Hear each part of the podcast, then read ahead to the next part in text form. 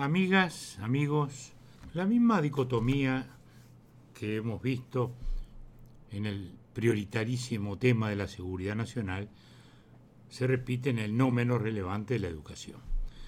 En aquel caso, como decíamos hace unos días, la opción es entre la política y las normas legales que impulsó Jorge Larrañaga, nuestro querido y recordado amigo, o bien el retorno a la fracasada orientación de Bonomi. Esa es la dualidad. Larrañaga-Bonomi.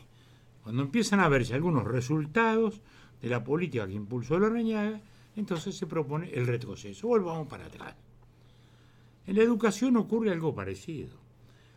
Acá la opción es acompañar a las nuevas autoridades que responden a la orientación general del gobierno que eligió el pueblo, o retroceder a un sistema educativo dominado por corporaciones gremiales como las FENAPES, que, como se ha visto, modelo de una burocracia sindical abusiva, tramposa, que ha quedado notoriamente en evidencia hace poco. También ha quedado en evidencia que los consejos de secundaria no tenían la menor autoridad, es decir, que aquellos que estaban designados políticamente no tenían fuerza frente a la gremial que tenía todo su peso para imponerse. Por eso que ocurrieron las irregularidades tan notorias que se vieron con los dirigentes de la FENAPES que mentían horas para no trabajar.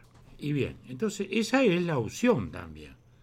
O seguimos adelante con el esfuerzo que encabeza Robert Silva o volvemos a la FENAPES, al fracaso, al notorio fracaso del Frente Amplio en la educación. Todos recordamos que hasta el propio Astori lo reconoció. El 60% de nuestros jóvenes entre 18 y 20 años no termina el bachillerato. La mitad ni llega a terminar el primer ciclo. En los aprendizajes, los sectores más pobres están como condenados, porque los muchachos del tercer año del ciclo básico, el 70% de los estudiantes de los contextos sociales menos favorecidos se ubican en los tres niveles más bajos en lectura, ni hablemos en aritmética. Entonces, frente a esto, la LUC crea herramientas para el cambio. Primero se fortalece la capacidad de decisión del códice. Están allí los directores generales. Y luego están las ramas. En cada ramo donde antes había un consejo, ahora hay un director general. Directores generales que responden al códice. Y esto no quiere decir que los profesores no tengan voz. En el Codicen la tienen, porque allí siguen habiendo dos miembros del Codicen electos, electos por los profesores, como lo fue hasta no hace mucho tiempo el propio Robert Silva, que era delegado de los profesores en el Codicen, electo por los profesores. Quiere decir que eh, no es que los profesores se les niegue voz, no, no. Lo que no corresponde es que las corporaciones gremiales manden en la administración en cada una de las ramas. De ahí entonces los directores generales. Y esto ha sido fundamental, porque esto es lo que ha permitido implementar cambios, manejar la pandemia, como se ha hecho, la efectiva coordinación experimentada, la administración inteligente, de presencialidad, de virtualidad. Otro cambio fundamental definido en la LUC es el reconocimiento del nivel universitario de las carreras de formación en la educación. Es una aspiración largamente postergada. Yo mismo en mi tiempo de parlamentario presenté dos proyectos en diversos momentos en esa dirección, que no tuvimos suerte.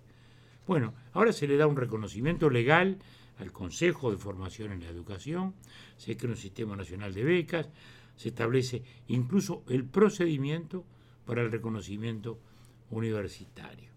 Entonces, retroceder en esta materia es de tal modo reaccionario que cuesta entender la oposición gremial.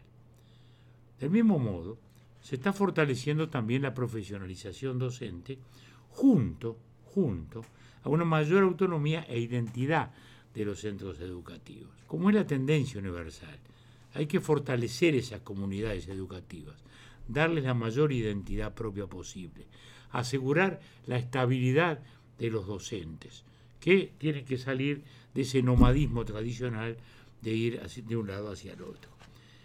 Del mismo modo hay un plan de política educativa nacional que se ha presentado, que es el que le da a la ciudadanía la idea de lo que se quiere, la transparencia de los criterios con los cuales se orienta la educación, la transparencia con los criterios que se usan para nombrar incluso a los jerarcas.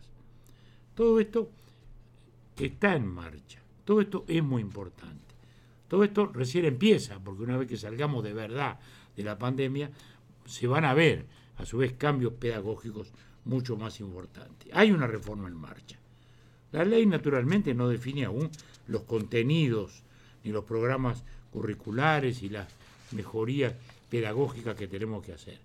Pero esto está en marcha y pensamos que a partir del año que viene esto va a ser muy importante para salir del retroceso de estos años, de ese retroceso comprobado objetivamente por todas las pruebas internacionales y nacionales. Una vez más, entonces, como todo en la LUC, la alternativa es avanzar o retroceder a lo que ya se demostró fracasado. El Frente Amplio destinó más recursos y gastó tan mal que los resultados fueron peores que nunca. No nos resignamos a seguir con lo que nos dejaron y por eso están construidas ya las herramientas del cambio. Es él ya ha comenzado. Sería muy triste dirigir la mirada hacia atrás. Hasta la próxima.